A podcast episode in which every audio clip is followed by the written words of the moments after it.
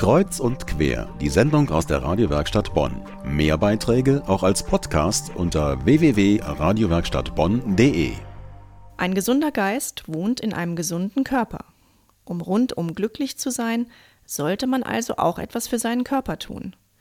Da hat man dann natürlich die Qual der Wahl. Marathon laufen, ins Fitnessstudio gehen, Fahrrad fahren. Wir haben uns in dieser Sendung für Yoga entschieden. Woran denken Sie beim Wort Yoga? An alte indische Männer, die auf einer Matte sitzen, Om singen und sich Arme und Beine verbrezeln? Ja, auch das ist Yoga. Aber es ist noch viel mehr als das.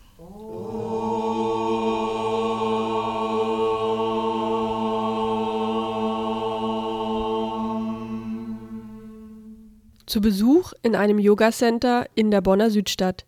Dem Geist des Yoga auf der Spur. Macht es wirklich glücklich? Und wenn ja, warum? Wenn ich Yoga unterrichte, merke ich, dass ich voll und ganz dabei bin. Dann bin ich einfach in meinem Element. Jedes Mal, wenn ich vom Yoga rausgehe, nach anderthalb Stunden oder auch daheim dann, fühle ich mich wirklich erleichtert und, und da kommt so eine, eine Freude von innen raus rauf und ähm, ja, ich fühle mich dann irgendwie geschwingter und ja, auch glücklich danach. Gut, ich bin sowieso auch so ein Bewegungsmensch. Mich macht Bewegung glücklich. Ich merke, wenn ich äh, mich bewege, dass ich mich dann besser fühle. Und, Yoga ist für mich ein gezielter Weg, einfach mich besser zu fühlen und auch glücklich zu fühlen. Es wird auch am Anfang gesungen und am Ende so ein Mantra gesungen. Karl Euler leitet zusammen mit seiner Frau Jutta ein Yogacenter in der Bonner Südstadt.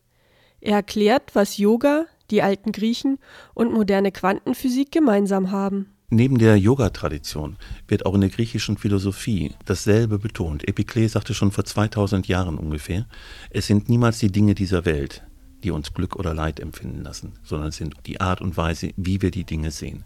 Und das ist heute in der Quantenphysik übrigens äh, genau das Gleiche. Es gibt nicht die objektive Realität an sich, sondern nur, wie wir sie wahrnehmen. Und unsere Wahrnehmung ist geleitet von unseren Interpretationen, von unseren Werten. Und wenn ich wirklich weiß, dass das Glück nicht im Außen liegt, dann werde ich neugierig und fange an zu schauen, hey, wo, liegt es denn dann? Und die Schriften sagen ganz klar, du bist das Glück selbst, was du im Außen suchst. Karl Euler erinnert an das Verhalten von Kindern, wenn die ganz in ihr Spiel vertieft sind, voll und ganz konzentriert auf die eine Sache. Die komplette Aufmerksamkeit auf das zu legen, was wir gerade tun, das kann uns glücklich machen, sagt Karl Euler. Es gibt eine schöne alte Zen-Geschichte. In einem Dorf lebt ein alter Mann, der ist immer glücklich und die Leute kommen zu ihm und fragen, Hey, Alter, warum bist du immer so glücklich? Und er sagt, ich esse, wenn ich esse, ich gehe spazieren, wenn ich spazieren gehe, ich rede, wenn ich rede und oh, das machen wir doch auch. Ah, ah, sagt der Alte. Ihr esst und telefoniert, ihr geht spazieren und denkt an morgen. Je stärker wir jetzt lernen, auch über Meditation, unsere Aufmerksamkeit zu fokussieren, auf einen Gegenstand, auf eine Situation, auf das, was wir tun, zu richten, desto mehr kommen wir in einen Bereich, wo wir Glück empfinden. Man kann es wieder lernen.